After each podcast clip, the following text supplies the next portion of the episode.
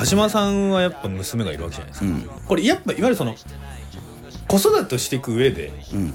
子供が絶対親には分からないカルチャーを持ってきはいてでそしてそれによって家族が出ていくっていうのはどの家庭にもあるわけじゃないですか。だからめちゃくちゃ普遍的な話なのそうですよね。誰にでも分かる話。鹿島さんこれ見たらやばいんじゃないかなと思ってたんいやですけど。やばかったですよお父さんがだから本当にあのお父さん視点にかわか切り替わったところは、あそこからずーっと泣いてたから。だってねその次のお父さんが音楽をうん。なんとか理解しようとして発見するっていうかうん。あの素晴らしい。もうあそこも私ももう泣いてましたけど。あのー家の外でそう家の前でね。こうルビーの喉に触って歌ってくれっていうとこでしょ？あのねお父さんが娘に俺のために歌ってくれなんていうのはね言えないんだよね普通は多分。だからもうあの決死の覚悟で言ってると思ってるんだよ。なるほどね、うん、それを言えるぐらいのいいいい関係ではあったっていうことあそうそうそうそうそう。ね。もものすごいいい関係の家族だよ、うん。だってルビーうんと多分さお互いに気を使わないようにうん、言いたいこと言言ってるみたいな家族じゃない、そうですね。でだからこれもすごくああいうううローアーシャンの人に対してすすごく非差別的な映画だなと思ったんだけど、ん。あ非差別的。非差別的。うん、あのーやっぱりあの映画の中で耳が聞こえないことによって困ることって物質実物質的には1個しかないじゃんまああのびっくりするシーンね。あのふ船が止まっちゃうシーン。あそうそうそうそうそう。うん、あの要するに船の無線が聞こがえない。聞こえないから気づかなかったっていう、ででもそれも気づかなくても自分たちが漁できてればそれでいいわけだけど、あれってシステムうんうん。システム的にでダメっていうだけであって、しだからそそのシステムがなかったら別に耳聞こえなくてもできる。うんだからそれ以外のことってほぼ大体何でもできちゃう。けどそのシステムがそう決まってるから、ん。そうじゃないとダメっていうところに引っかかるっていうだけだから、うん、と耳が聞こえないことによって困ることってそのシシステムに引っかかっちゃうっていうだけでしか描かれてなくてそれってすごくひ差差別してない描き方さ、あのそういう人たちを差別しない描き方だなと思ってて普通の生活できますよっていうことだもんね。でもそういうことがあるからルビーは家族のもとにいなきゃいけないってことはないんだ。よいてくれると助かるってことなんだよね、でもそれって普通のうんと一般家庭でもそうそうそうそうそうそう。家族ってそういうことだね。まあだからそのまあ私もねその実家が商売をやっててちっちゃい頃はあの別に好きなことやりなさいって言われてながら育ったんだけど、だやっぱだんだんこう私が大人になってくるとなんか、当然戻ってきて仕事手伝うんでしょみたいなノリノリ。を出されて、はい。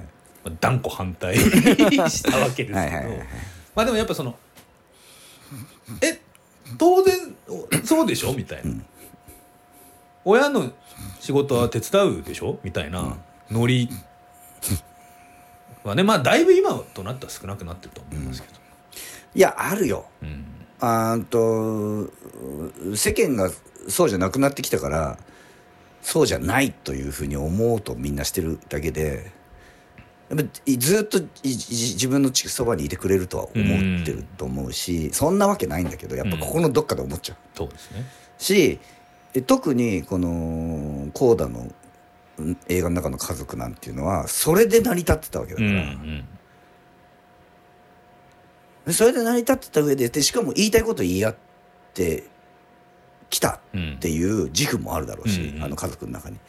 で俺たちはいあの全然気兼ねなくみんな生活してるみんなやりたいことやってるって思ってるから、まさかここで思いもよらない方向に行くと思ってないんだよね。そうですね、まあルビーも言ってましたけどお母さんも友達作れば？みたいな。でねお兄ちゃんが、うん。お前が生まれてくるまでうちは平和だったんだって言ったのってやっぱその一つのコミュニティうん。一つの文化圏の中にいればうんうん。一定の安心はあったんだけど、ある種の外部とつながることで広がっていく世界もあるじゃんっていう話で、で結局それはその、だからお父さんもお母さんもある種保守的なんですよね。すごくね。こ自分たちの権利を主張するというよりは、うんうん。一生これが親父もじいさんも漁師やってたから、うんうん。これでみたいな、うんうん。でお母さんは月1回ろう話者の集まりがあるから別に友達もいるじゃないみたいな。でもこれはルビーだけじゃなくて聴覚障害を持ってるお兄ちゃんも、ん。こんな搾取されるんだったら俺たちだけで新しい事業始めようよっていうみたいなねでなんかバカにされたっていいじゃないかって、うん彼女も作るし、ん。お兄さんは。うんね。そう。あとやっぱもっとやっぱねみんなスマホを駆使すべきだなと思いますよ。あのね。そうあの最近はもうあの音声入力で自動文字起こしのソフトもだいぶ精度がいいのであのぜひ皆さんもご活用いただきたいと思うんですけれども、あの聴覚障害の方と喋る時はね、はい、だからそのでやっぱ最終的にやっぱさだからお母さんもやっぱちょっとと閉じ閉ざしてるんですよね。そうね。そうはん。そうは見えないけど。の人と喋る時も、ん。じゃあまあ内弁慶っていうかその家ではむちゃくちゃ愉快な、おで活発なお母さんなんだけど、やっぱそのちょっと壁を作ってしまっていて。そうやっぱりそれそれはやっぱりそこにやっぱりちょっと差別っていうものがうん。あるんだなっていうのは感じ取れるよね。そうですね、うんだしそのそれはだってね、周りももっとその聞こえない側に合わ合わせてあげなさいよとはね、うん、まあそうだよね。まあもちろんそれは全部合わせるっていうのはなかなか大変だとは思うけどでもまあ最終的にはなんかみんなで仲良くやってる感じにもなってましたしうん。あの俺改めて思ったんですけどああいうあの音楽シーンが、ん。その音楽が流れながら、ん。後半その未来の ことになる演出ってあるじゃないですか。今回のね。要はあはいはいはい。おルビーが歌ってる。はい。音楽が同じ音楽が流れてんだけど流れ違うふカットに変わるそう。あれ昔オーケストラっていう映画でもそうだったんですけど、うんうん俺あの演出むちゃくちゃ好きなんですよ。まあいいですよ。いいですよねあのあの演出うんあれあれ来ると自動的に泣くんだよな。泣けなんか。そうあ。エモーションがその引き継がれたままよりハッピーになっていくじゃないですか大体、あうんうんうんはい。でもう最高の気持ちになるっていう、音楽つなぎね。音楽つなぎ。音楽一定の場面が変わるやつ 大好き。俺がもしもしもし映画撮ることになったら絶対やります。なんかチャゼルとかやってそうだけどな。あれはでもやってないのかな？エモそのなんていうの？ハッピーじゃないから。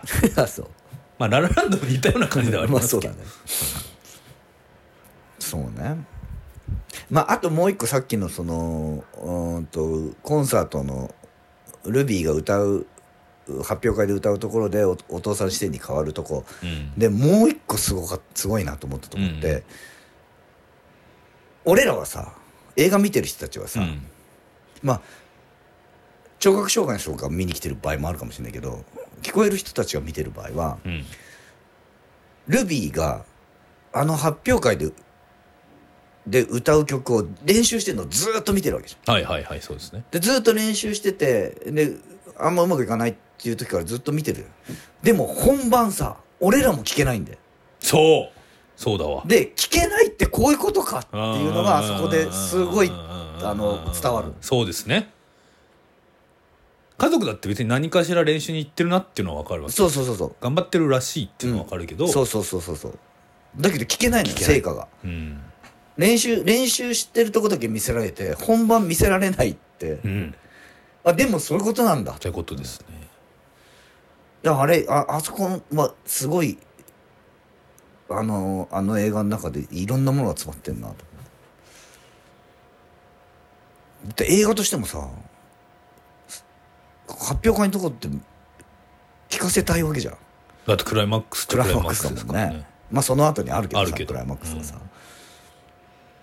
だからそそあれを経てクライマックスのシーンでもう一歩進んでるよね表現がね、うんそうですね。いやいい映画だな。そうなの。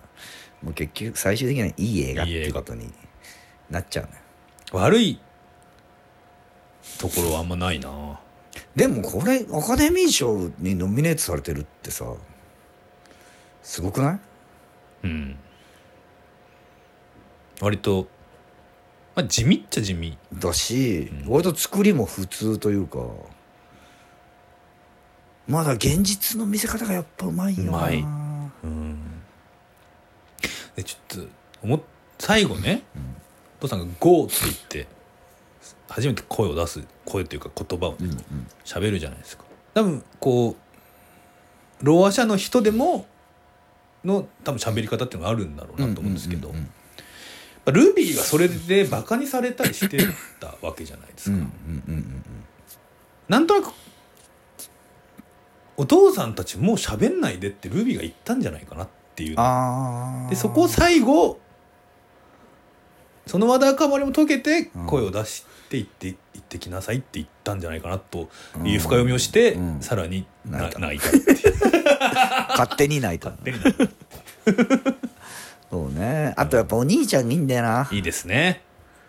ちょっとねあのロベルト吉野さんに似てる感じのお兄さんでしたけど お兄ちゃんいいんだよ。お兄ちゃん自分ができなかったことそう。っていうのがあるから、うん。やっぱ妹を閉じ込めちゃいけないっていうのがあるんだよね。マイルズはシングストリートにうん出てた子なの、はいはいはいはい。でシングストリートのお兄ちゃんもすげえよかった。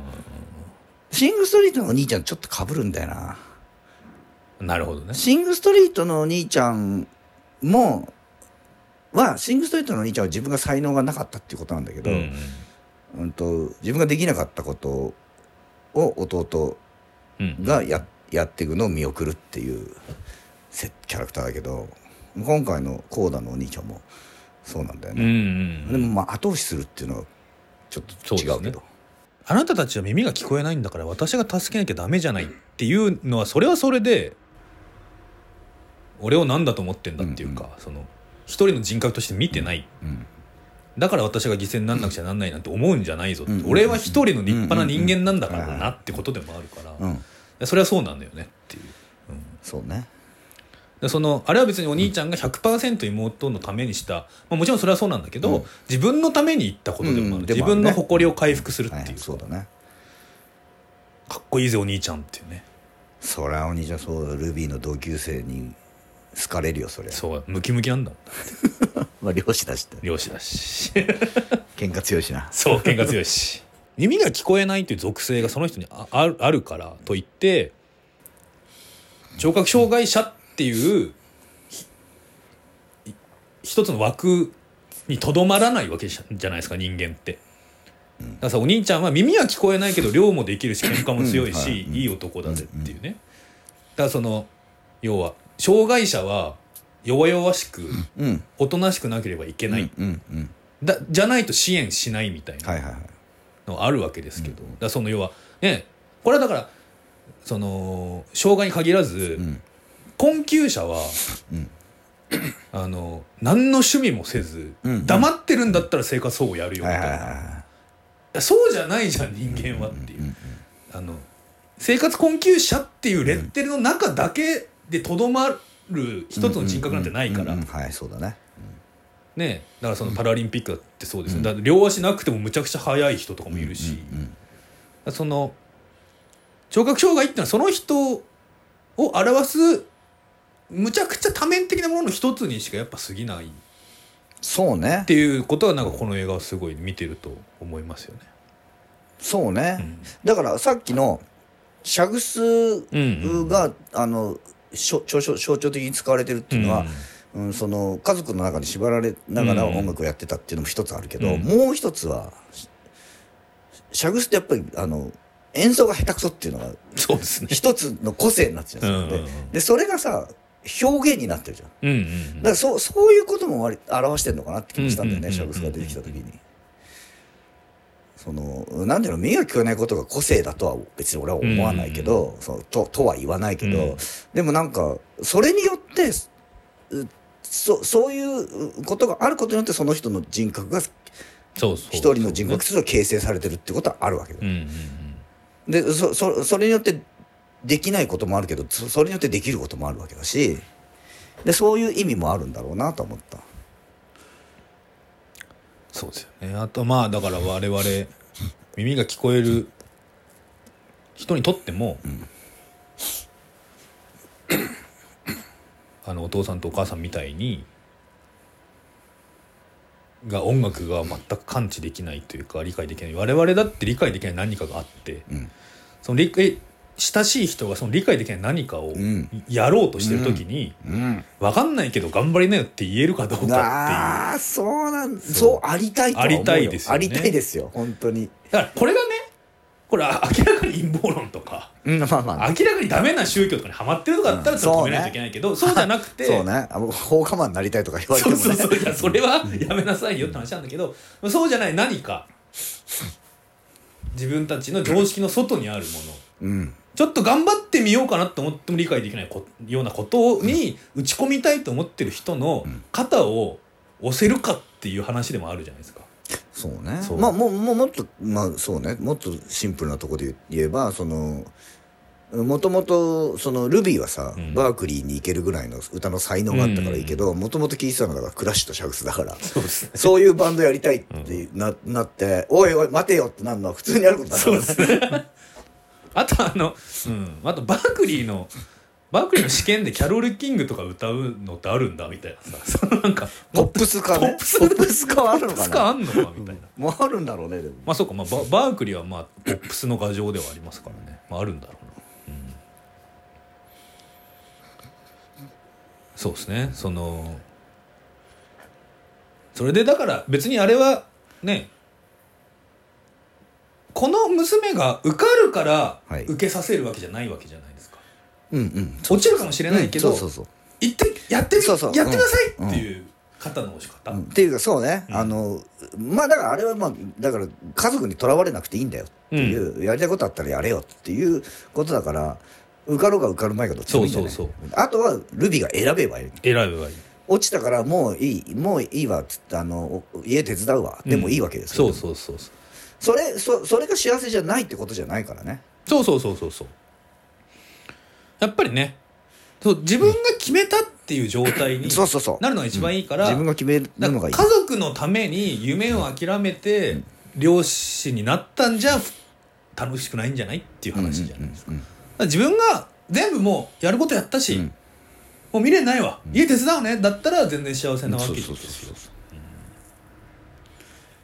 そこにルビー自身も気づいてなかったわけだからね。そうそうそうそうそう。でやっぱ重要だよあの先生。先生重要ですね。V V 先生。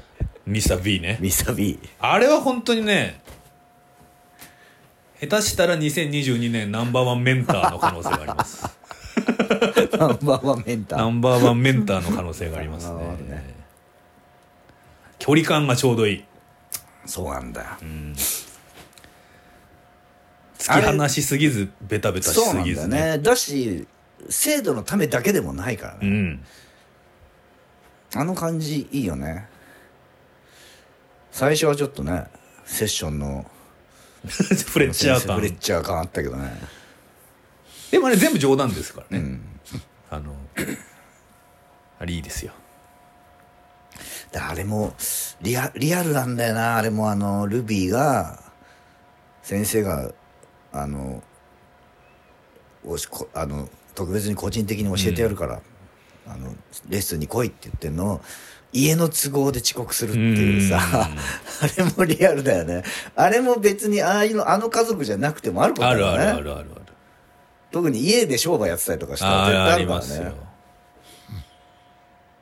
弟の世話とかね。ちっちゃい兄弟の世話とかありますからね。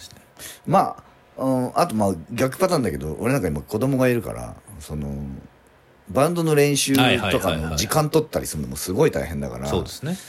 やっぱあれも生活と自分のやりたいことっていうのだからあれあれは本当思春期だけじゃなくてありますね。割とあの人生全般にとってあることだからああいうのもやっぱ共感ポイントだよな。で本当にやりたいんだったらその家族の都合をちゃんと整理するっていうか、んん。話してね。話してでその私だからそのななんとなく両方あやふやで両立っていうのはできないよっていう話でもありますよね。あのルビーは割とそれだってんだよねずっとね。そうそうそうそう。歌が好きだけどでも家族こんな感じだし、うん。漁業もやってるし私がいないと成り立たないからまあ好きだけどまあいっかみたいな感じでずっと来てたのを、あのあれだって最初だって歌が好きだから合唱部に入ったんじゃないもんね。あの男の子が入ったから入ったもんね。スケベな理由で入ってますそうそれが入ったから。だからもうそもそもそんなにうん。気づいてなかったんで自分の才能にも気づいてなかった。し自分がそんなに歌好きでそんなにやりたいっていうのことにもでもなかったんだ。よでもそういうもんだよな人生って。いやそうっすよ。っていうところのリアル感うん。かな。あと現実感っていうか。現実にありそうな感じ、うんまあみんなあの家族の幸せを願ってやまない感じになりますからね。そうね。なんだろうなあんな下品であんな下品で傲慢な感じなお父さんがすごい可愛く見えるもんな。いや可愛いっすよ。あと普通にねあの市場の裏でマリファナ吸ってましたけど。あれはいいのか。まあよくはないんだろうけど,、まあよくはないルービーにやめてよって言われてましたねすごいその楽しく生きてるんですよねそういう意味で。お母さんはいいワインを。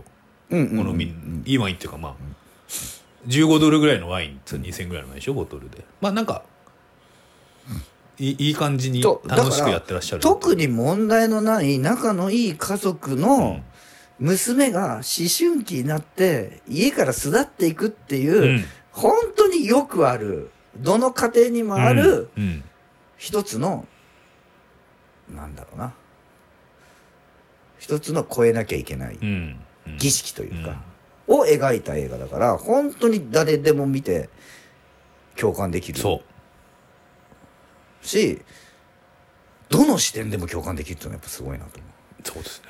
親父の視点でも兄貴の視点でもルビーの主人公の視点でもお母さんでもね。お母さんでも友達でも視点でもうん。先生の視点でも共感できるし嫌なやつが基本。まあいやそう嫌なやつ出てこない、まああのーちょっとねあのしょ食堂であれするクラスメートはいますが、でもだからハーフ・オブ・イットと同じぐらいでしょ？そう。嫌なやつ感が嫌なやつ感が。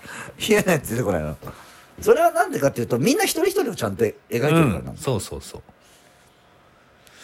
あの先生もだって赤ちゃんいるでしょ？赤ちゃんっつうかちっちゃい子供いるうんでしょ、うんミスター・ビーンの家にもね、お母さんいないのかな？あいるわ。ミスター・ビーは別にあのシングルファーザーじゃなかった。あのオータムコンサートにあ来てました。家族いたもんねあのファックできて光栄ですファックできてちゃう。バックできて光栄ですんとこね。あれあれはざといやしあれは。あれあるあるなんでしょうね。ああそうなんかな。で指一本にするか二本にするかああそうかそうかそうか。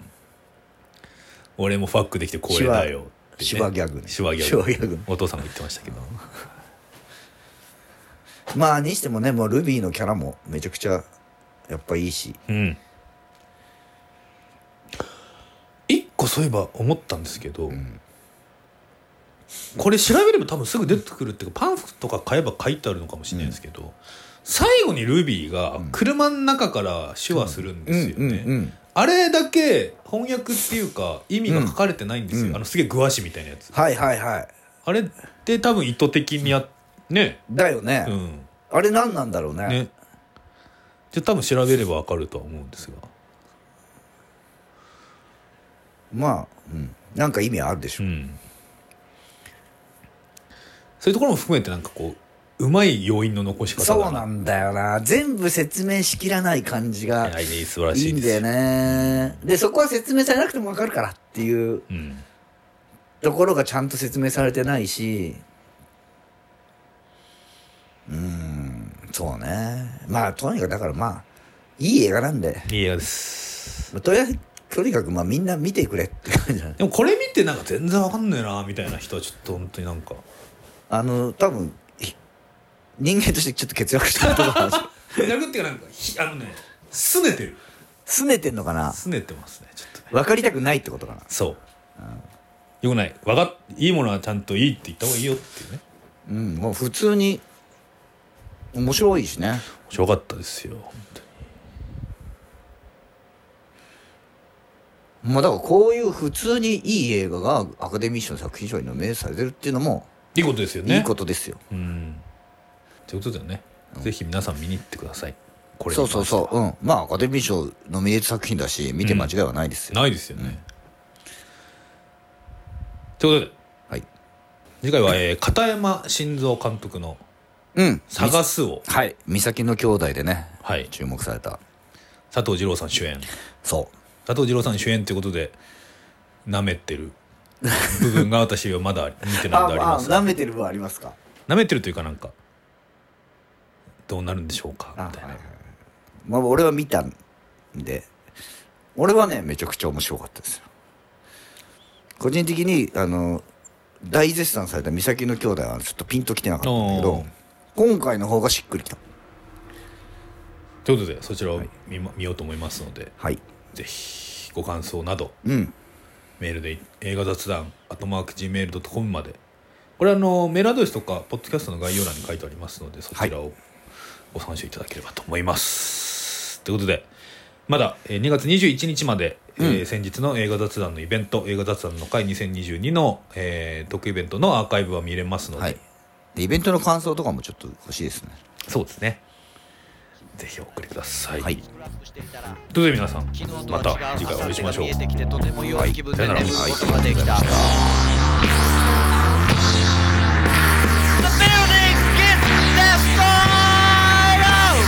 まだまだ昨日は明後日のようには俺を解放してはくれず死ぬまでに一度は宇宙旅行にも行ってみたいと思い